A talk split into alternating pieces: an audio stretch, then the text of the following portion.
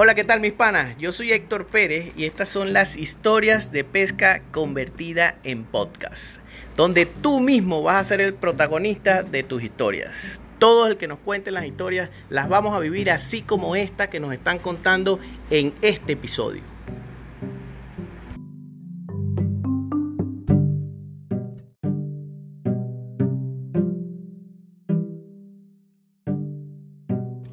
¿Qué tal tengan todos ustedes? Este es Ulises López Pesca trayéndoles una anécdota pues épica de mi primer robalo. Mi primer robalo cuando yo decido ir a buscar mi primer robalo a como diera lugar, pues me llevo a uno de mis mentores, de mis maestros, el señor Miki Coreano, muy famoso aquí en esta área. Le digo, Miki, quiero ir a sacar mi primer robalo. Él me dice, pone un superficial, en ese caso puse un Popa 2 de Minor Lure, eh, me lleva hacia el estero de las Aguamitas. Llegamos a un estero en donde empezamos a levantar muchos pargos. Cuando llegamos a un área de palizada, me dijo, ahí tienes tu primer robalo. En eso hago el lanzamiento bien cantado. Este me dice está a un ladito del palo, tira, no tires sobre el palo. En cuanto cae el, el señuelo, ¡pau! viene la explosión en el agua con aquella furia y empieza el brinco del robalo con aquella emoción. Estira la línea y bueno, empieza a nadar a favor, empieza a nadar hacia los lados tratando de soltarse el señuelo cuando ya lo veo encestado en la red, pues salto de emoción. Mi primer robalo. Ese día este, salimos de ese estero con rumbo a otro estero ya para regreso a, a puerto. Cuando damos con un estero lleno, lleno de robalos, el, el primer robalo se convirtió en 10 robalos en un solo día.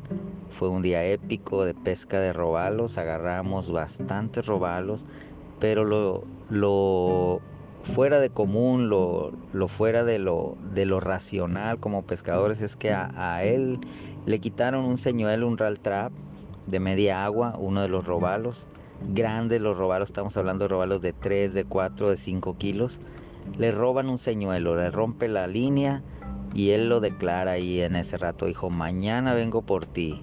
Yo vi el señuelo que se lo quitó, vi que con qué señuelo estaba pescando.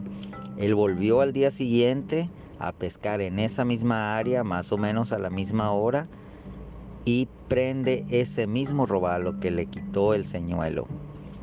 Cuando él me enseña a los dos, tres días, me enseña el señuelo, mira, te dije que iba a volver por el robalo que me había robado mi señuelo, no lo podía creer. Si mis ojos no lo hubieran visto, no lo hubiera tenido el señuelo en mi mano, no lo hubiera creído. Así de, de, interesantes son los días de pesca en el mar, en el estero. Cada día es diferente, cada día tiene su magia, cada marea trae cosas nuevas, cada marea trae pescado nuevo y bueno, es lo interesante de la pesca en el estero, no sabemos con qué nos vamos a topar, pero de qué es eh, muy, muy y, y muy interesante es que tenemos que estar bien atentos a lo que el mar nos, de, nos detrae cada día.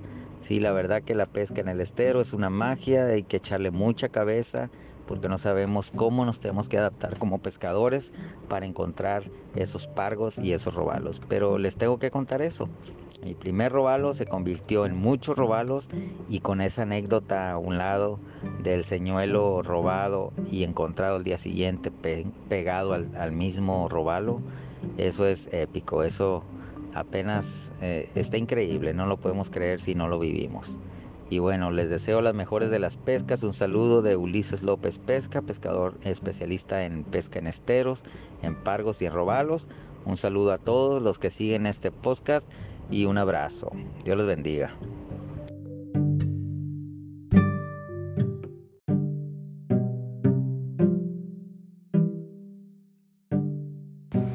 Y esa fue nuestra historia de pesca de hoy. Espero que la hayas disfrutado igual que yo. Y ya sabes que me puedes seguir en mis redes sociales, en Instagram, arroba Héctor Pérez Pescando, en YouTube con el mismo nombre.